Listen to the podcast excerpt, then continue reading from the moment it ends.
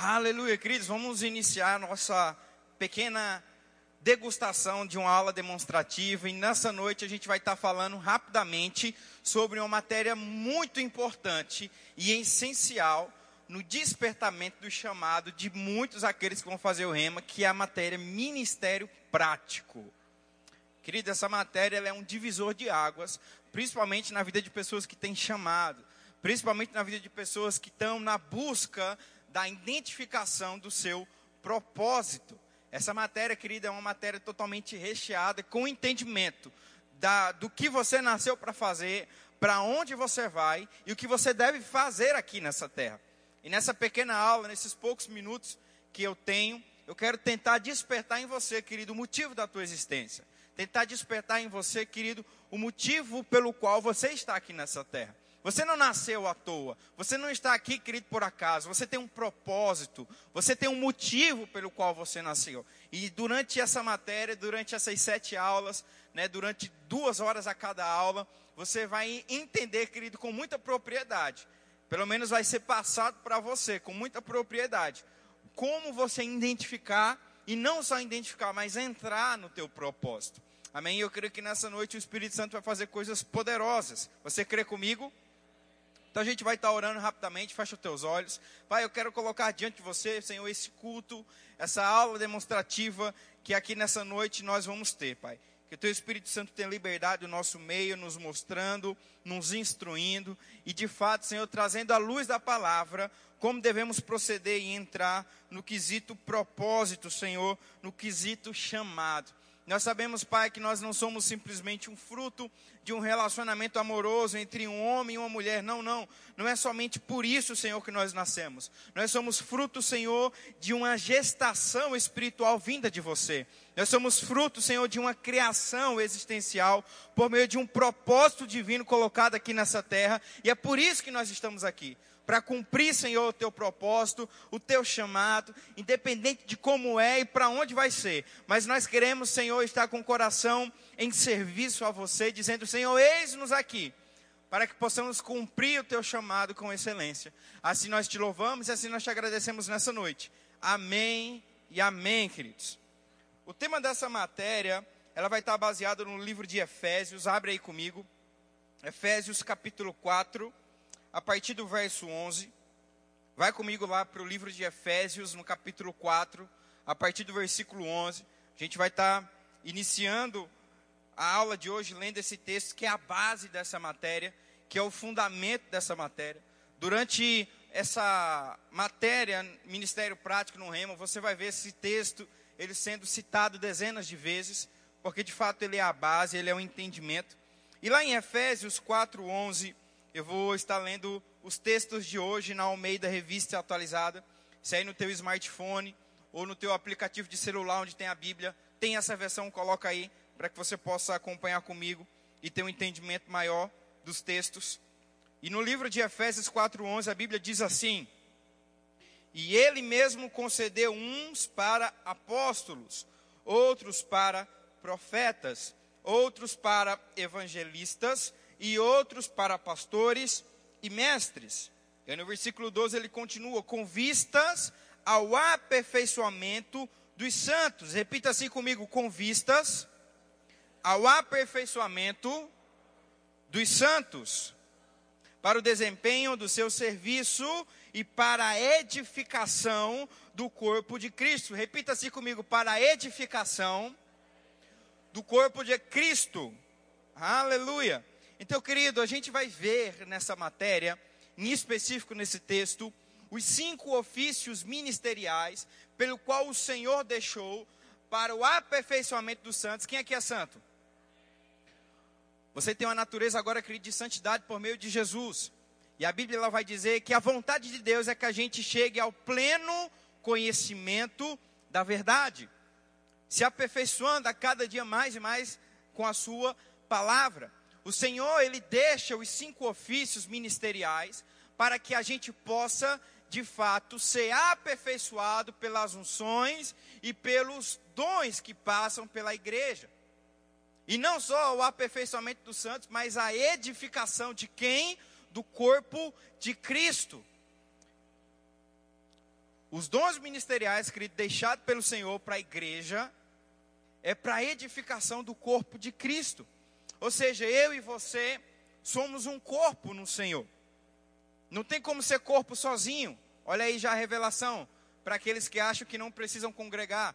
Não tem como, querido, você ser um corpo isolado. Um corpo é um conjunto completo de vários órgãos, células e sistemas unidos em uma única função: fazer o corpo funcionar. Não tem como um dedo, polegar, querer ser um corpo. Não tem. Porque ele é incluso no corpo, porque existe um conjunto de partes que tem um único propósito: fazer o corpo do ser humano funcionar. Ou seja, querido, eu e você somos um corpo, e é por isso que nós precisamos congregar.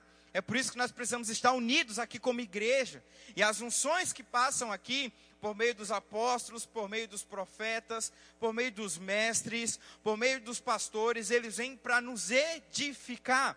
Eu gosto muito de uma certa analogia que se faz dentro dessa matéria para facilitar o entendimento de uma comparação de como que funcionaria os ofícios ministeriais. E nessa matéria, provavelmente o professor vai falar isso para você, eu vou falar aqui de uma forma bem rápida e resumida, né? Você pode pegar a palma da sua mão e olhar para ela. Pega a palma aí da tua mão. Olha para frente, olha para trás. E a gente pode fazer uma comparação com esse texto usando a palma da nossa mão, né? Fazendo o um resumo do que seria cada chamado desse. Se você pegar o teu dedo polegar, querido, você vai ver que ele é o único dedo que consegue tocar em todos os outros dedos com facilidade. Pega aí teu dedo polegar, toca nos outros aí, ó. Não é fácil você fazer isso? Você não consegue, vem aqui que eu vou impor as mãos sobre você. Brincadeira. E a gente pode fazer a comparação do nosso dedo polegar com o chamado apostólico.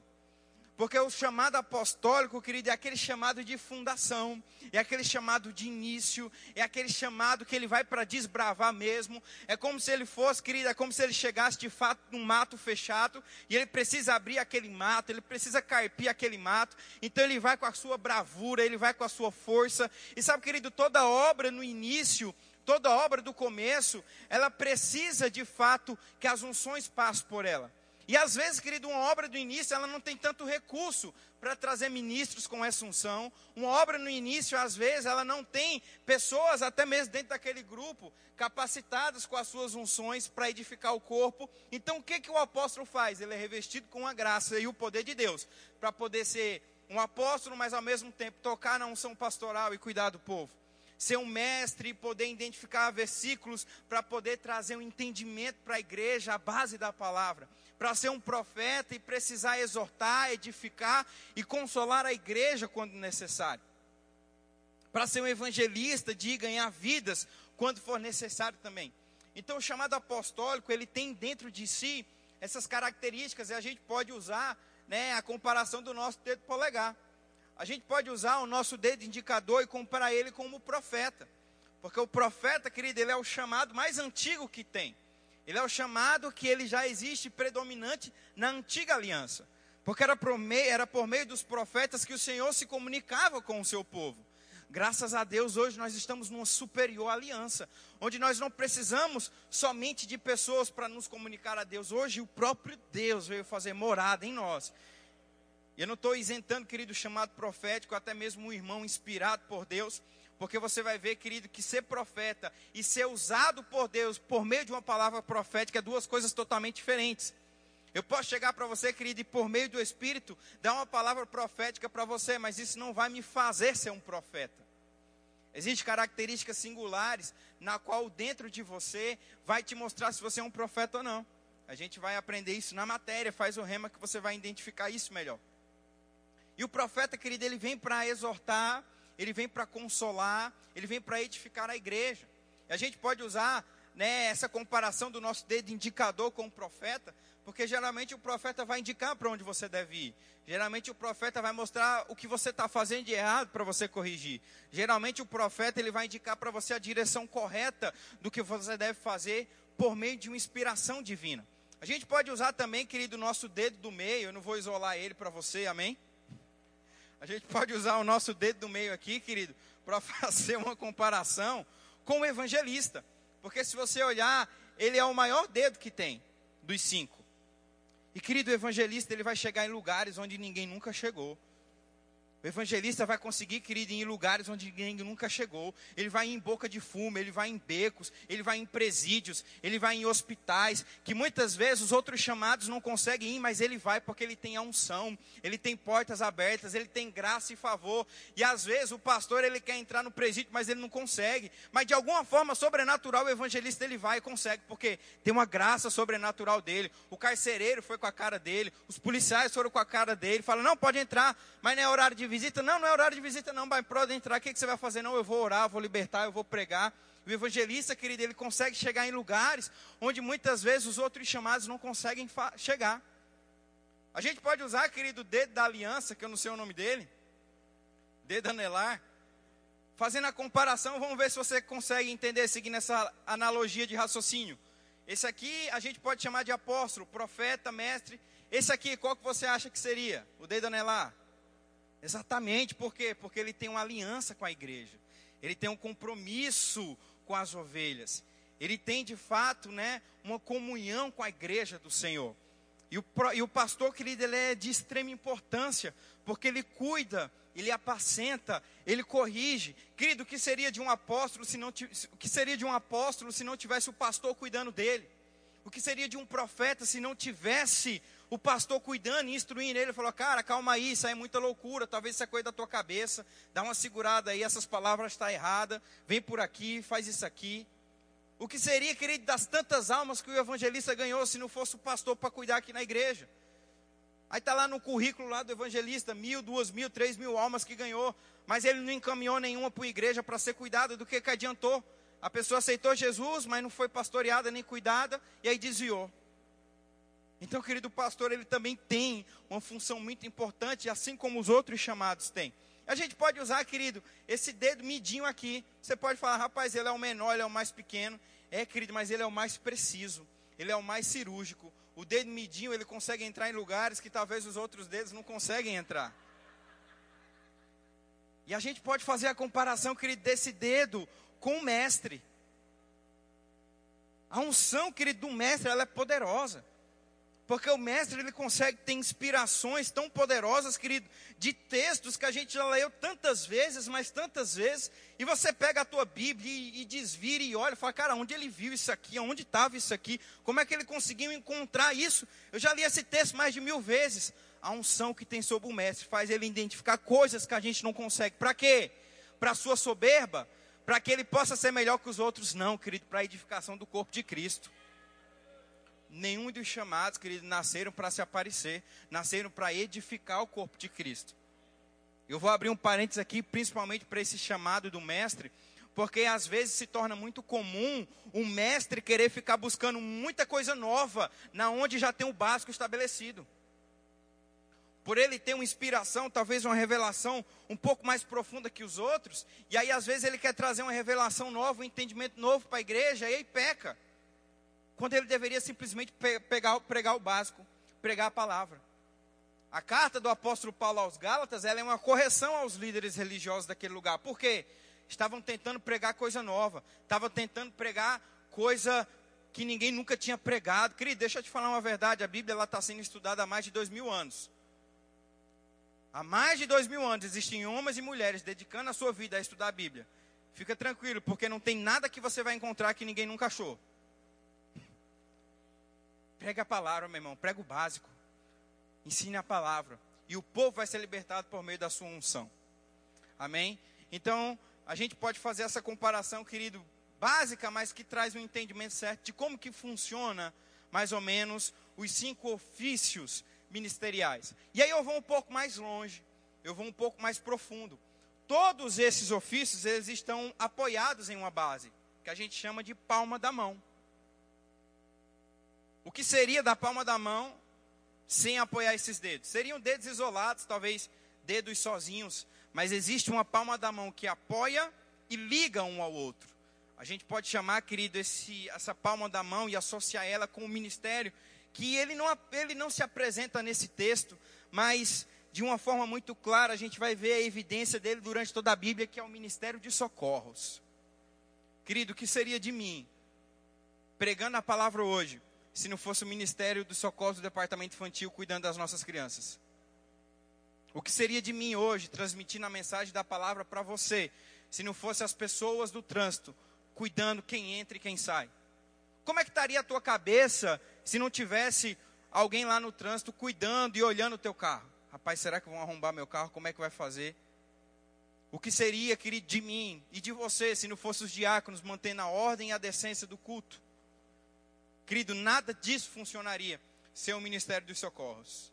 O Ministério de Socorros é tão importante quanto os outros ofícios que aparecem mais aqui na frente. Não é porque eles estão nos bastidores que eles não são menos importantes. Até porque a gente vai ver um exemplo muito claro, querido, de alguém que foi chamado para ser rei porque estava nos bastidores. Davi. Bíblia diz que Samuel chega na casa de Jessé para procurar um novo rei.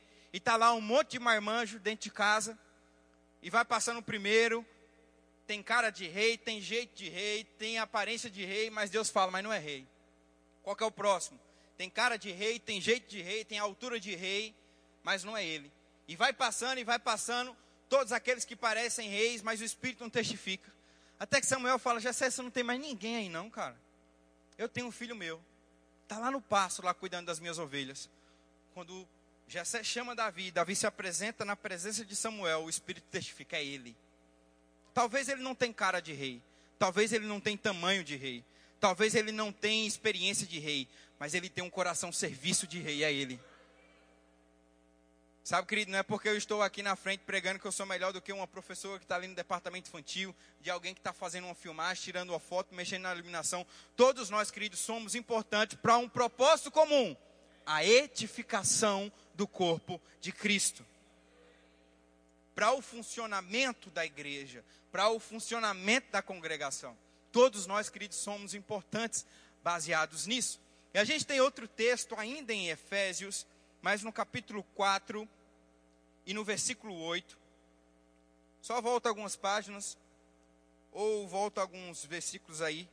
Efésios 8 diz: Por isso diz, quando ele subiu às alturas, levou o cativo e cativeiro e concedeu dons aos homens. Ou seja, o Senhor Jesus ele voltou às alturas e concedeu esses dons aos homens. Para quê? Para a edificação do corpo, mas também para a propagação do Evangelho. Propagação do Evangelho, meu irmão. Eu e você não somos criaturas, não somos seres nascidos para ficar sentado na cadeira aqui de quinto e domingo, se enchendo, se enchendo, se enchendo, sem liberar esse poder que nós estamos recebendo. Pastor, eu não sei o que eu sou. Pregue a palavra vai nos bicos, vai nas ruas, vai nas, vai nas praças. Ei, o que você está recebendo, meu irmão, outras pessoas também precisam receber. Porque a gente tem que entender, querido, que para começar a identificar o nosso propósito, o nosso chamado, nós precisamos fazer o que Jesus fazia. E Jesus, querido, ele pregava o evangelho incessantemente aonde ele chegava. Jesus ele não parava de pregar o evangelho. Onde ele chegava, querido, Jesus anunciava as boas novas. E, querido, onde Jesus chegava tinha transformação. Aonde Jesus chegava tinha boas novas, aonde Jesus chegava tinha milagres, aonde Jesus chegava cego via, aonde Jesus chegava mudo falava, aonde Jesus chegava, meu irmão, a lepra tinha que sumir, as pessoas eram curadas. Mas pastor, como é que eu vou fazer isso? Eu não sou pastor. Como é que eu vou fazer isso? Eu não sou mestre. Como é que eu vou fazer isso? Eu não sou profeta. Querido, isso não é para os ofícios, isso é para quem é filho. A propagação do Evangelho, meu irmão, é para todo aquele que aceita o Senhor Jesus. Essa mesma verdade que um dia te libertou, aleluia, ela precisa libertar outras pessoas também. E Jesus, ele não vai descer para fazer isso. Ele nos encarregou, como embaixadores de Cristo, para continuar pregando as boas novas da palavra. Quem aqui um dia foi transformado e até hoje tem sido transformado por essa palavra? Outras pessoas precisam ser transformadas por meio de você. Outras pessoas também precisam ser transformadas por meio da tua palavra. Por meio daquilo, meu irmão, que você tem recebido aqui. Algumas igrejas, elas estão ficando tão cheias de pessoas obesas espiritualmente. O que, que é alguém obeso espiritualmente? É alguém que só chega aqui e fica comendo, comendo, comendo, comendo, comendo, comendo, recebendo, recebendo, recebendo, mas nunca está disposto a perder, a dar, a liberar o poder que tem recebido. E a gente tem aí alguns cristãos com alguns arroba aí espirituais. Não vou nem falar das físicas, só das espirituais só. Está pesando arrobas espirituais. Está cheio de poder, mas está só para si. Não está liberando isso. Não está perdendo caloria espiritual. Meu irmão, é chegado um tempo nesses últimos dias onde você vai ficar magrinho espiritualmente, de tanto que você vai pregar a palavra. Mas magrinho porque você tem recebido, mas também tem dado. Tem recebido, mas também tem dado. Tem se enchido, mas também tem liberado poder. Tem aprendido sobre cura e tem ido para a rua curar pessoas. Tem aprendido sobre provisão e tem ido aí espalhar provisão sobre as pessoas. Aleluia, é chegado esse tempo. Esse ministério foi dado a você. Esse ministério foi dado a você. E talvez, querido, você está perdendo tanto tempo tentando identificar um nome. O que eu sou quando você deveria fazer o que já fizeram por você.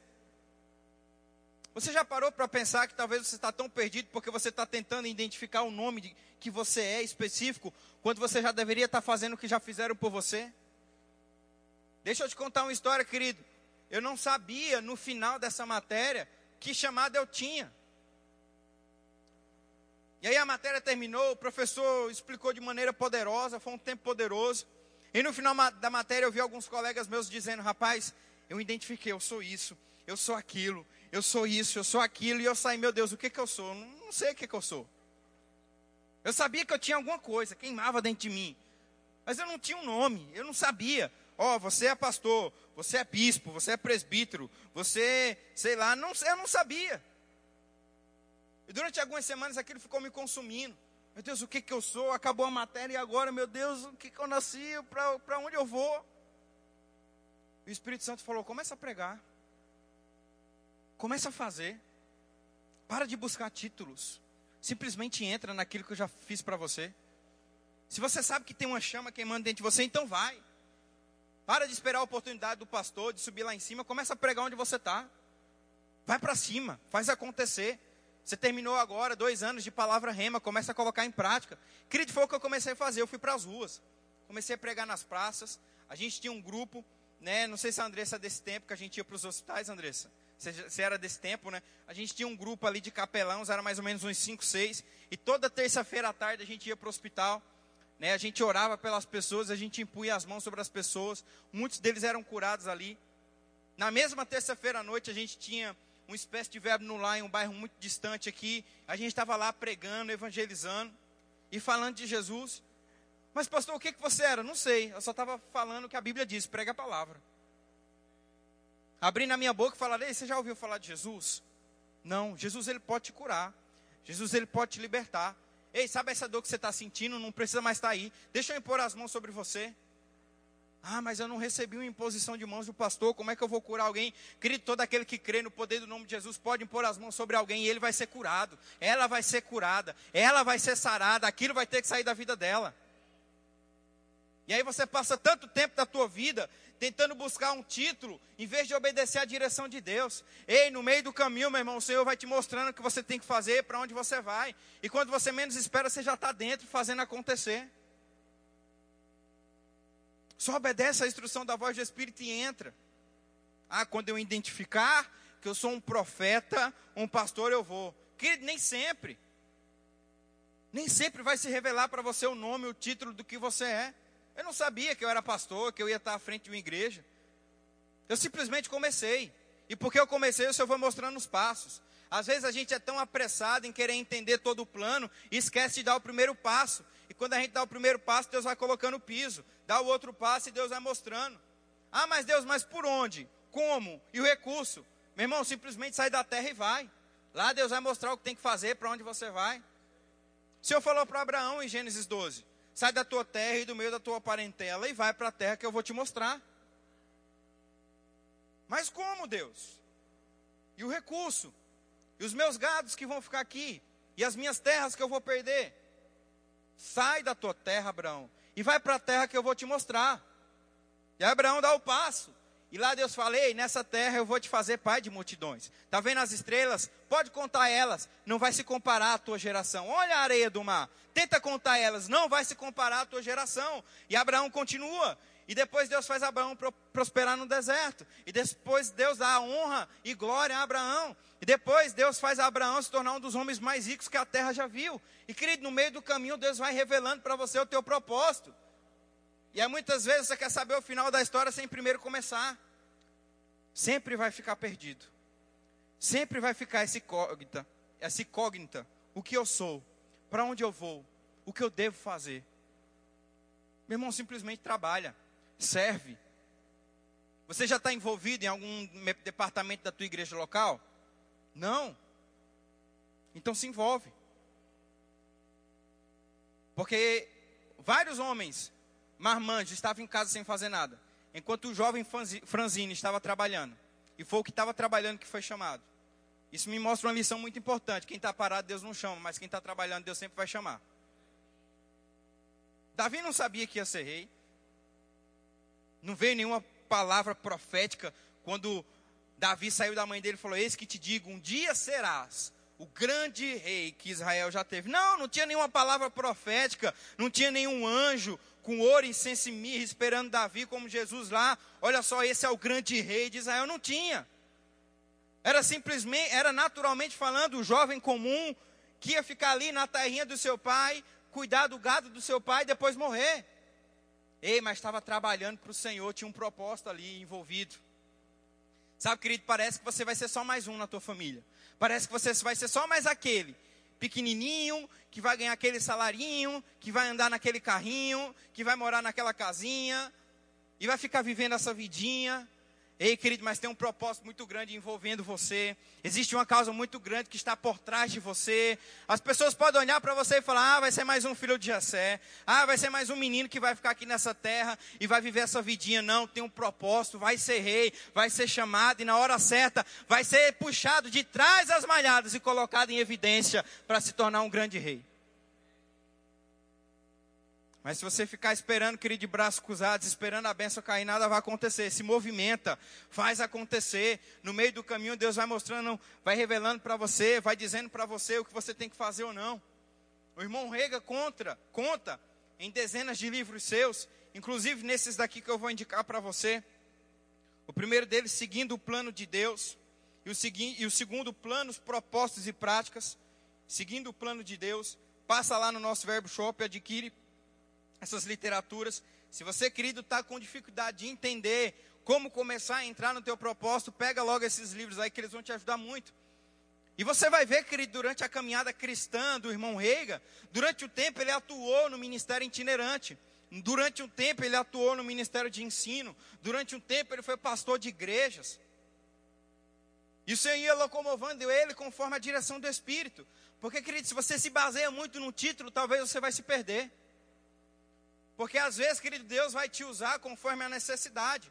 Talvez você não é um profeta, mas para aquele grupo, para aquela geração, existe uma necessidade de um chamado profético. E tem você ali com o coração disponível. Deus vai te ungir com unção profética para você edificar aquele, aquele povo.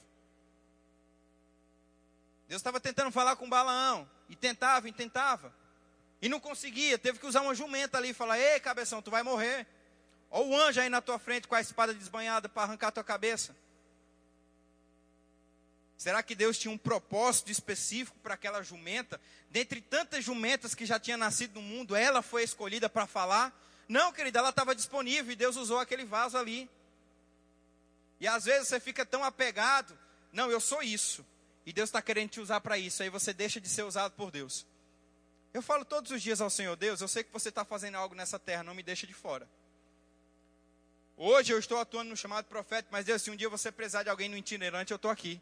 Deus, se um dia tu precisar de um mestre, eu estou aqui. Deus, se um dia tu precisar de um profeta, eu estou aqui. Deus, se um dia tu precisar de um diácono lá na frente, eu estou aqui. Deus, se um dia tu precisar de alguém no trânsito lá, eu estou aqui. Ei, se faltar alguém no departamento infantil, Deus me chama, eu estou aqui. Eu quero servir, eu quero ser útil. Porque ministério, meu irmão, é ser útil para Deus. Ministério é estar em serviço. Ministério é estar trabalhando. E entrando nesse, nesse sentido, eu quero ler um texto com você que está lá em 1 Coríntios 4, 1. Aleluia. Quantos estão sendo abençoados nessa noite? Diga bem, bem forte aí. 1 Coríntios 4, 1, a Bíblia diz assim. Aleluia.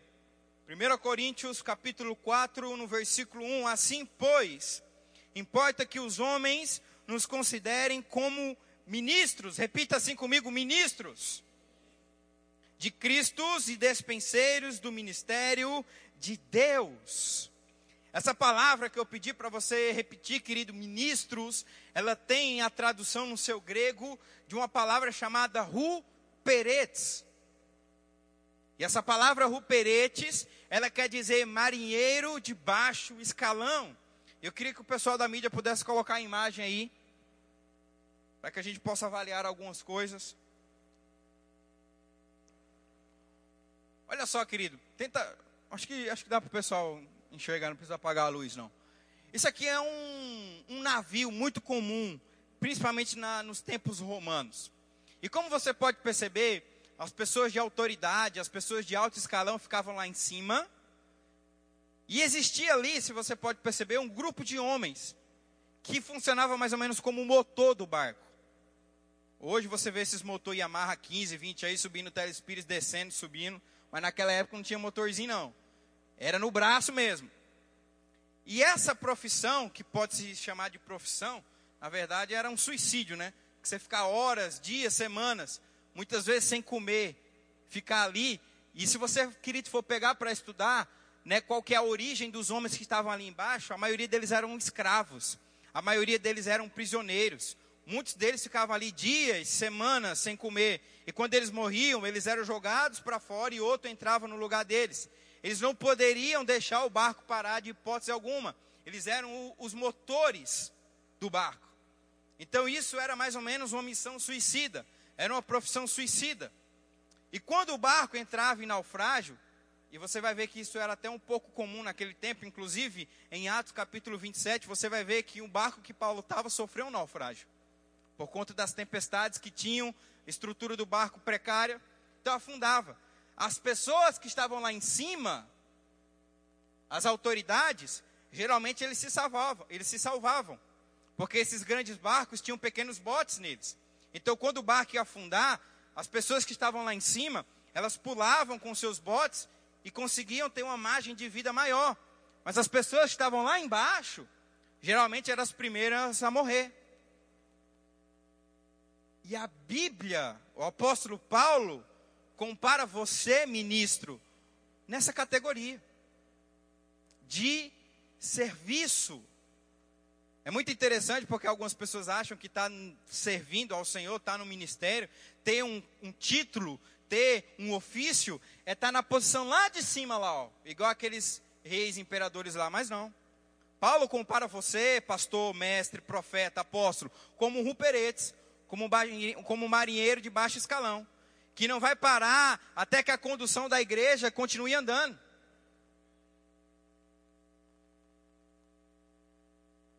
E às vezes, existem irmãos, ah, por que isso não está acontecendo? Por que isso não está fazendo? Por que a gente não está fazendo isso? Por que, que a gente não está fazendo aquilo? Por que, que o pastor não faz isso? Querido, tem um grupo de ruperetes nessa igreja embaixo, remando mais e mais. E talvez a gente não está mais longe, porque você não está pegando junto com a, gente, como ruperetes, fazendo a condução do barco aqui, nadar mais e mais. Nós precisamos, querido, ter esse coração para servir, todos os dias. Ministério é serviço. Uma das últimas lições, querido, que Jesus deixa antes de voltar para a glória é serviço. Ele pega todos os seus discípulos, enfileira eles e fala: Olha só, tira todo mundo da sandália que eu vou lavar os pés de vocês. Lavar pés, querido, naquela época era outra profissão muito mal interpretada pela sociedade. Era o escravo do mais baixo escalão que lavava os pés das pessoas pés sujos, pés fedidos, não é esse pé rosinha cheio de talco igual o seu aí não. Eram pés onde as pessoas andavam com sandálias abertas, longas distâncias, longas caminhadas, quilômetros de distância. Então imagina como que eram pé, os pés dessas pessoas. Jesus colocou todo mundo e falou: senta aí que eu vou lavar os pés de vocês. Para mostrar para vocês que o maior aqui é quem serve. O maior não é quem está no púlpito. O maior não é quem está de terno. O maior não é quem tem mais cargos, o maior é quem serve. Você quer ser grande, querido, no reino de Deus, você precisa servir. Se você tem um chamado, meu irmão, você quer entrar nesse chamado. E dentro do teu coração você está procurando honra, você está procurando posição, você está procurando cargo, você está entrando no lugar errado. Porque ministério é serviço. Ser chamado por Deus, meu irmão, é ser chamado para trabalhar. Ser chamado por Deus é, é ser chamado, querido, para avançar. Ser chamado por Deus é ser chamado para estar disponível para fazer qualquer coisa no tempo que for, para ser usado por Deus em qualquer momento. E querida, não estou falando de uma situação onde existem várias pessoas que estão disponíveis para fazer aquilo e você quer entrar. Por exemplo, hoje eu ainda sirvo no departamento de música e vou continuar servindo enquanto o Senhor tiver essa direção no meu coração, mas hoje eu sirvo por conta da necessidade. Hoje a gente ainda não tem tantos bateristas. Então, por que, que eu estaria ali sentado se o meu grupo está precisando? Se tivesse 15 bateristas ali e eu falava, não, eu vou tocar, eu estou deixando de dar oportunidade para eles. Mas eu estou falando de uma situação onde não tem ninguém. E eu vou ficar ali de braço cruzado, olhando o grupo de louvor sem bateria. Por que, que o pastor não está lá? Não, porque ele não quer. Não, querido, estou disposto aqui para servir. Já falei para o pastor Felipe, já, ó, me escala todos os dias se for necessário. Ele que não me escala. Ele que não me coloca para tocar. Mas eu sempre dou minha disponibilidade lá. Só não dou se eu vou viajar ou fazer alguma coisa. Mas eu sempre estou disponível, meu irmão. Eu não estou falando de um caso onde existem várias pessoas ali no teu lugar e talvez você está roubando a vaga de alguém ou Deus está te chamando para outro tempo. Eu estou falando de uma necessidade, querido, de que às vezes tem você está aí de braço cruzado em nome da honra. Não, eu sou ministro, não vou fazer. Não, vai fazer sim. Tem um copo aqui no chão. Não vou pegar porque agora eu fui um ministro licenciado. É função do diaconato. Cadê o diaconato para pegar o copo aqui? Não, meu irmão, se você passar diante da nossa igreja e ver um copo, pega ele e joga no chão, joga no lixo. Joga no chão não, joga no lixo. Vem uma cadeira bagunçada, cadê o diácono dessa igreja? Meu Deus, que desorganização. Cadê o pastor Renê? Eu vou pegar o pastor Renê. Como é que o pastor Renê não deixa os diáconos arrumarem essas cadeiras? Meu irmão, vê uma cadeira bagunçada, coloca ela no lugar. Vê uma pessoa perdida, onde quer o departamento, onde é o banheiro, cadê o grupo de conexão do André, que não instrui ninguém aqui? Não, meu irmão, chega para a pessoa e fala, ei, tá, tá procurando alguma coisa, meu irmão, o verbo shop ali, secretaria do rema ali, gabinete do pastor, ó, vai lá no banheiro e ali, Seja abençoado. A gente precisa despertar, querido, esse coração de serviço. Porque durante a tua caminhada, o Senhor talvez, o Senhor não, durante a tua caminhada, talvez o diabo vai tentar despertar um desejo de você: ah, não, vou parar de servir. Para que, que eu vou continuar fazendo isso? Estou fazendo isso há tantos anos, não preciso mais. E você pode entrar, querido, num caminho muito perigoso. Porque enquanto o Senhor Jesus esteve aqui nessa terra, querido, ele serviu. O apóstolo Paulo, até o último minuto da sua vida, ele estava servindo ao Senhor, visitando as igrejas, apostolando os pastores, cuidando dos ministros, pegando barco dali, andando por ali, sofrendo açoites, sofrendo naufrágios, sofrendo apedrejamentos, tudo em nome do serviço, tudo em nome do Evangelho, sem cessar, entregando a sua vida por completo ao Senhor. E certa vez, quando eu ainda liderava o ministério de jovens, eu queria estar chamando o grupo de louvor. A gente está caminhando para o encerramento. E certa vez, quando eu liderava o grupo de jovens, querido, eu me lembro que existia um jovem ali que sempre me deu muito trabalho, aquele abençoado, sempre me dava muita dor de cabeça aquele jovem. E eu sempre indo atrás dele, sempre cuidando dele, sempre investindo na vida dele. E ele nunca retribuindo a altura, sempre fazendo tudo errado. E teve um dia, querido, que foi duas horas da manhã, aquele abençoado me ligou. Pastor, eu preciso de ajuda, eu estou vendo demônio, eu estou vendo coisa. Na verdade, ele não me ligou, ele mandou uma mensagem. E eu vi aquela mensagem. E eu falei, rapaz, eu não vou atrás desse cara não. Toda vez eu vou atrás dele, toda vez eu vou buscar ele em boca de fumo, vou buscar ele nas coisas que ele faz aí. Vou perder minha noite de sono aqui, nada. Vou deixar esse cara para lá. Querido, na hora que eu deitei minha cabeça no travesseiro para voltar a dormir, o Espírito Santo falou no meu coração: O que, que você está fazendo? Eu falei: Não, Senhor a tua palavra diz que aqueles que não querem escutar as tuas verdades, a gente deve bater os pés para que nem a poeira saia e continuar prosseguindo. Ó, oh, usei um texto contra Jesus. Contra o Espírito Santo. E o Espírito, na mesma hora que eu usei a palavra, ele usou a palavra também, é Mas a Bíblia também diz que você deixa as 99 e vai atrás da uma perdida. Arriscar a sua vida para que aquela uma não se perca. O Espírito Santo começou a me lembrar, querido. Tantas vezes que eu já furei com o Senhor. Tantas vezes que eu ia ler, iniciava meu ano, pai, eu vou ler a Bíblia tantas vezes esse ano. Não lia nem 30% do que eu falava que ia ler. Não, Deus, esse ano eu vou, você vai ver o tanto que eu vou orar. Sabe, Moisés reluzindo vai ser eu, de tanto tempo de oração que eu vou ficar na tua presença. Os irmãos vão ficar encandeados, vai nem conseguir me ver da tua glória resplandecendo em mim. Não orava nem 20%. Fedia mais a carne enxofre do que luz resplandecendo. E o Senhor lá, investindo, acreditando, nunca desistindo, sempre abrindo as portas, sempre me protegendo.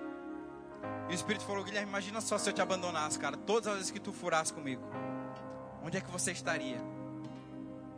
Por que esse sentimento egoísta dominando o seu coração? Não importa quantas vezes esse jovem vai errar, você sempre vai acreditar nele. O teu papel não é julgar, isso fica comigo. O teu papel é amar. Eu acho que muitas vezes, querida, a gente está invertendo o papel e quer ser um, quer entrar no papel de Deus, quer julgar e definir o que vai acontecer com determinadas pessoas. Em vez de fazer o papel que Jesus deixou, ame. E daí que o que você tem ensinado, ele não está praticando. Continua amando, continua investindo, continua orando pela vida daquela pessoa. Sempre que precisar de ajuda, vai lá, meu irmão, ajuda. Investe, acredita. O teu papel, meu irmão, não é esquecer, o teu papel sempre é ajudar. E aí, pastor, aquele jovem mudou? Não, continua a mesma pessoa. Vez ou outra ainda estou tendo que ligar para ele, perguntar como é que ele está. Mas nunca vou deixar, querido, de ajudar. Nem ele, nem ninguém. Porque eu nasci para servir. O serviço a mim, a honra a mim, ela é consequência. Eu não busco isso. Eu busco servir os outros. Eu estou aqui para te servir. Estou aqui para ajudar você. Estou aqui para servir a tua família. Estou aqui para ir na tua empresa, tomar um café com você e orar pelos teus funcionários. Estou aqui para ir na tua casa quando precisar. Estou aqui para no meio da madrugada você me ligar, pastor, o pau está quebrando aqui, a mulher está batendo em mim, o que, é que eu vou fazer, pastor? Vamos lá, vamos apartar, vamos segurar, vamos chamar o João da Penha, vamos fazer o que for, mas eu estou aqui para servir, meu irmão. Uma e meia da manhã, irmão me liga, não, sai fora de irmão. Não, querido, eu estou aqui para servir. Eu estou aqui para ajudar. Eu estou aqui para entregar a minha vida, eu e a minha família. Nós estamos aqui para te ajudar no que for preciso. Isso é ser ministro. Isso é ser ruperetes. Ser ministro, querido, não é ficar lá em cima do púlpito, numa cadeira isolada lá. Não estou criticando aqui denominações que fazem isso, pelo amor de Deus. Mas ser ministro, querido, é estar tá embaixo do palco, é estar tá servindo, é estar tá tocando, é estar no trânsito é estar tá sendo disponível no que for preciso para o reino de Deus. Isso é ser ministro. Isso é ministério prático. Isso é a matéria que vai transformar a tua vida no remo, meu irmão. Talvez você vai entrar nessa matéria depois desse culto não, mas talvez quando você viu o cartaz lá ministério prático, rapaz, agora eu vou ver como vai ser um pastor, como que é um profeta. Você vai aprender essas coisas, mas vai ver que todos eles nasceram para servir. Todos eles nasceram para servir. Certa vez o pastor Agnaldo, que é o meu pastor, né, meu supervisor, ele mandou uma foto, ele mandou uma foto no grupo dos pastores, é que ele chamou muita atenção. O pastor Bud foi estar com o Senhor. Esse ano fazem 10 anos que ele foi estar com o Senhor. A esposa, ex-esposa, não sei, a viúva dele, né? Ainda está aqui, graças a Deus. Mama Jam, vice-presidente do ministério. E geralmente em agosto, Campina Grande ela fica cheia por conta das aulas de campo. As aulas de campo é as escolas de ministros itinerantes que vão todas para Campina Grande no mês de agosto, né, para fazer um tour ali no ministério. Faz parte da grade curricular isso. Então, o mês de agosto lá em Campina Grande é bem turbulento. Eu morei lá e eu trabalhei no ministério, então o mês de agosto é bem intenso lá. Então, tem muita demanda para fazer, tem muita coisa para organizar, é muita gente para receber, depois é muita gente depois muita coisa para arrumar. Então todo o ministério fica em pró desse serviço dessas aulas de campo. E no ano passado ele mandou uma foto, ainda tinha requisitos da pandemia. E aí ele mandou uma foto, né, de um grupo de pessoas que tava lá enchendo os potinhos de álcool em gel descartáveis para dar para os alunos, né? Aqueles potinhos de álcool em gel higiênico. E dentre aquelas tantas pessoas que estavam ali servindo, estava a Mamãe Gemma. Uma senhora de mais de 80 anos, era mais ou menos por volta de uma hora da tarde, e ela estava lá, enchendo os potinhos de álcool em gel. E sabe, querida, aquela imagem ela ministrou tanto ao meu coração, porque não importa onde você estiver, não importa quantas vidas você já alcançou, não importa, querido, o tamanho do ministério que vai estar, aquilo que Deus confiou, você sempre vai precisar estar servindo. Não tinha necessidade, querido, daquela senhora tá ali naquele horário da tarde, enchendo aqueles potinhos de álcool em gel. Será que não tinha ninguém dentro daquele ministério que não poderia estar fazendo aquilo, aquilo que ela estava fazendo? Claro que tinha, querido. Mas o coração de serviço nunca pode deixar de acompanhar a tua vida. Você nunca pode deixar, querido, de servir as pessoas. Talvez hoje você tenha muita demanda para estar tá servindo, para estar tá ajudando. Mas talvez, querido, vai chegar um dia onde não vai ter tanta demanda, onde tanta coisa para servir. Mas você não pode deixar de servir.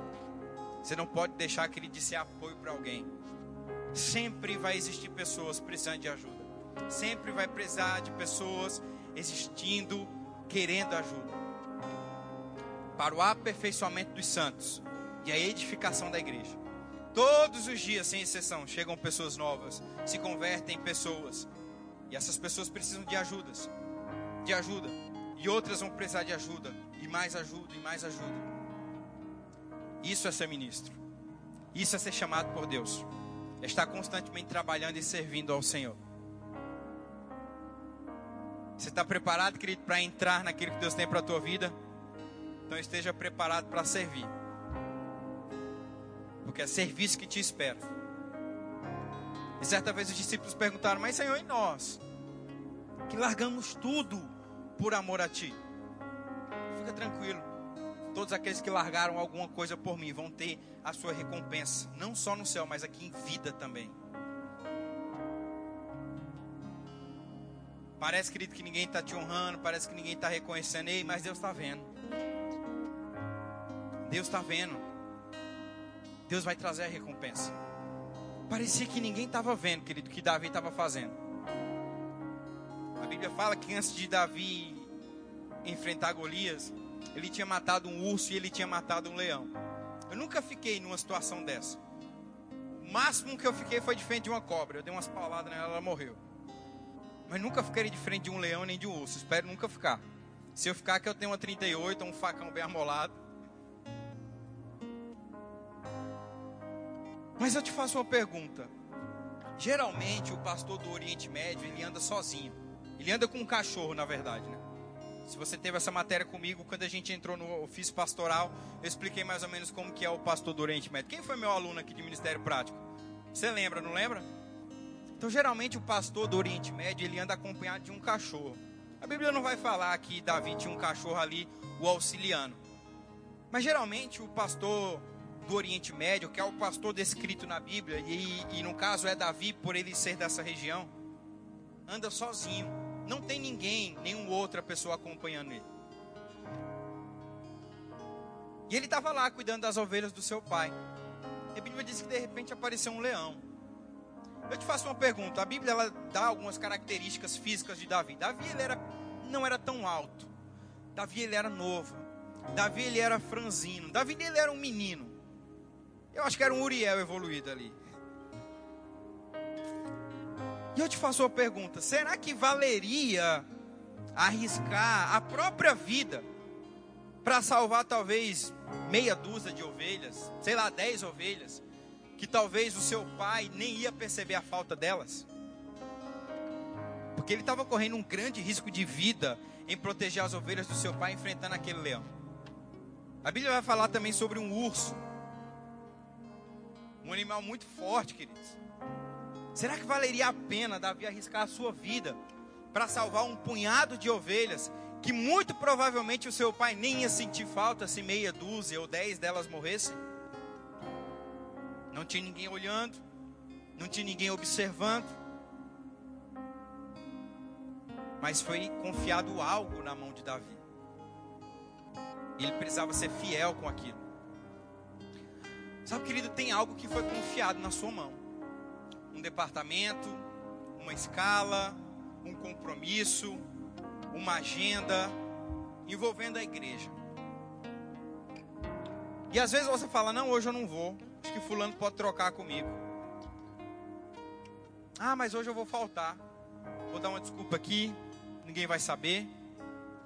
Ah, mas hoje, quinta-feira, acho que vai ter uns cinco, quatro, cinco crianças.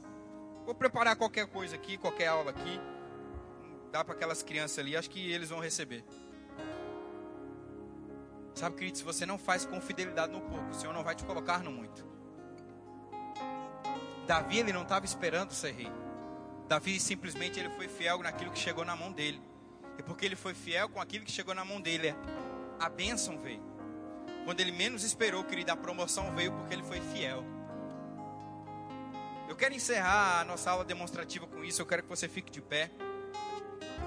Ministério é serviço, querido, mas ministério também é fidelidade. Aquele que coloca a mão no arado não olhe para trás. Foi te confiado algo, uma escala, uma aula, um horário, não sei. Você tem sido fiel, meu irmão, com aquilo que tem chegado na sua mão? Ou você tem feito de qualquer jeito? Você tem feito meia boca? Será que aquela aula que você preparou, você deu o seu melhor? Você fez o que você podia? Ou você fez de qualquer jeito? Será que aquela foto que você tirou foi a melhor foto que você poderia ter tirado naquele dia? Ou você simplesmente pegou a câmera, bateu umas fotos e pronto? Será que aquele story que você fez foi o melhor story que você poderia ter feito naquele dia, no melhor ângulo? Ou você fez de qualquer jeito? Será que aquela mensagem que o pastor te chamou para trazer aqui foi uma mensagem onde você buscou e se dedicou ao Senhor? Ou simplesmente você pegou lá o teu bloco de anotações, olhou a mensagem mais antiga ou mais próxima e falou: Não, eu vou falar sobre isso com esse povo aqui. Sabe, querido, você pode me enganar, você pode enganar o teu líder, você pode enganar as pessoas que estão acima de você, mas você não vai conseguir enganar ao Senhor. E você talvez fica se perguntando: Meu Deus, por que isso não vai para frente? Por que isso não está acontecendo? Eu vou estender mais, querido, eu vou colocar na tua vida natural. Será que você tem sido fiel no teu trabalho?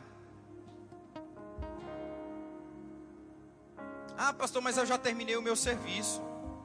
Dá nada não ficar olhando aqui o celular, mexendo nos stories. Todo mundo mexe aqui. Por isso que você vai ter o resultado de todo mundo. E nunca vai ser promovido na empresa onde você está. Ah, não, mas todo mundo chega atrasado aqui, o gerente não está nem aí. É por isso que você vai ser igual a todo mundo. Nunca vai ser promovido ou levado a algum lugar mais alto. Sabe o irmão João? Cadê o irmão João? Tá na porta aí? Não, ele não está servindo hoje. Né? Ele lá, ó. Faz o um sinal aí com o irmão João. O irmão João contou uma história para mim uma vez. Ele chegou para mim e contou que ele foi promovido no trabalho dele. Ele trabalha ali no aeroporto de Sinop, acho que por empresa terceirizada, não é isso? E sabe, querido, não tem ninguém na supervisão dele, não tem ninguém que fica olhando ele, batendo ponto. Não tem ninguém, um chefe ali. Ele poderia chegar um pouco mais tarde, sair um pouco mais cedo, ninguém nem ia notar. O dinheirinho dele ia cair lá na conta todo dia 10. Mas, querido, sem ninguém observar, sem ninguém olhar, ele chega no horário, ele faz o que ele tem que fazer, ele cumpre o horário, faz até mais e vai indo. E quando ele menos esperou, o chefe dele ligou para ele, deu uma promoção para ele. Talvez o chefe dele nem sabe se ele chega no horário ou não, mas Deus sabe. E eu fico imaginando um espírito incomodando o chefe dele. Ei, sabe o João lá de Sinop? Aumenta o salário dele. João? Que João? Ah, o João de Sinop. Não, mas o orçamento está apertado aqui. E o João sendo fiel aqui em Sinop. Eu imagino o espírito mais uma vez incomodando o chefe dele. Vai, cara, aumenta o salário dele lá. Não, o orçamento está apertado aqui. Ah, tá bom. Ô, João, bom, beleza. Cara, vou aumentar teu salário, tá? Sério? Que benção. Só vou aumentar. Querido Deus sabe o que você tem feito no secreto. Os irmãos de Davi podem ter olhado para ele. Davi tá lá no fundo lá fazendo o quê? Ei, Deus sabe que ele foi fiel com as ovelhas do Pai, não deixou o urso matar, não deixou o leão matar. Ei, querido, talvez os homens não estão vendo o que você está fazendo, mas Deus está vendo. Na tua fidelidade, meu irmão, o Senhor vai te honrar. Na tua fidelidade, meu irmão, o Senhor vai trazer a promoção para você. Pastor, mas está demorando, ninguém está vendo, meu irmão, o Senhor, Ele está vendo. E quando você menos esperar, uma mensagem vai chegar, uma ligação vai ser recebida e vai dizer: Ei, chegou a promoção chegou o aumento, chegou de fato o lugar de novos, de novos começos, de novas estações para você. Aleluia. E querido, onde tem fidelidade, tem bênção. Onde tem fidelidade, meu irmão, tem honra do Senhor. Onde tem fidelidade, tem promessas. Onde tem fidelidade, tem cumprimento de profecia sobre a tua vida, meu irmão. Senhor tem me usado aqui nessa noite para dizer: permanece firme, fiel ao Senhor. Continua perseverando. Não desiste, não desanima. Que o Senhor ele vai fazer acontecer na sua vida. Amém, meu irmão? Aleluia. Você foi abençoado nessa noite. De alguma maneira. Aleluia. Tem alguém aqui no nosso meio que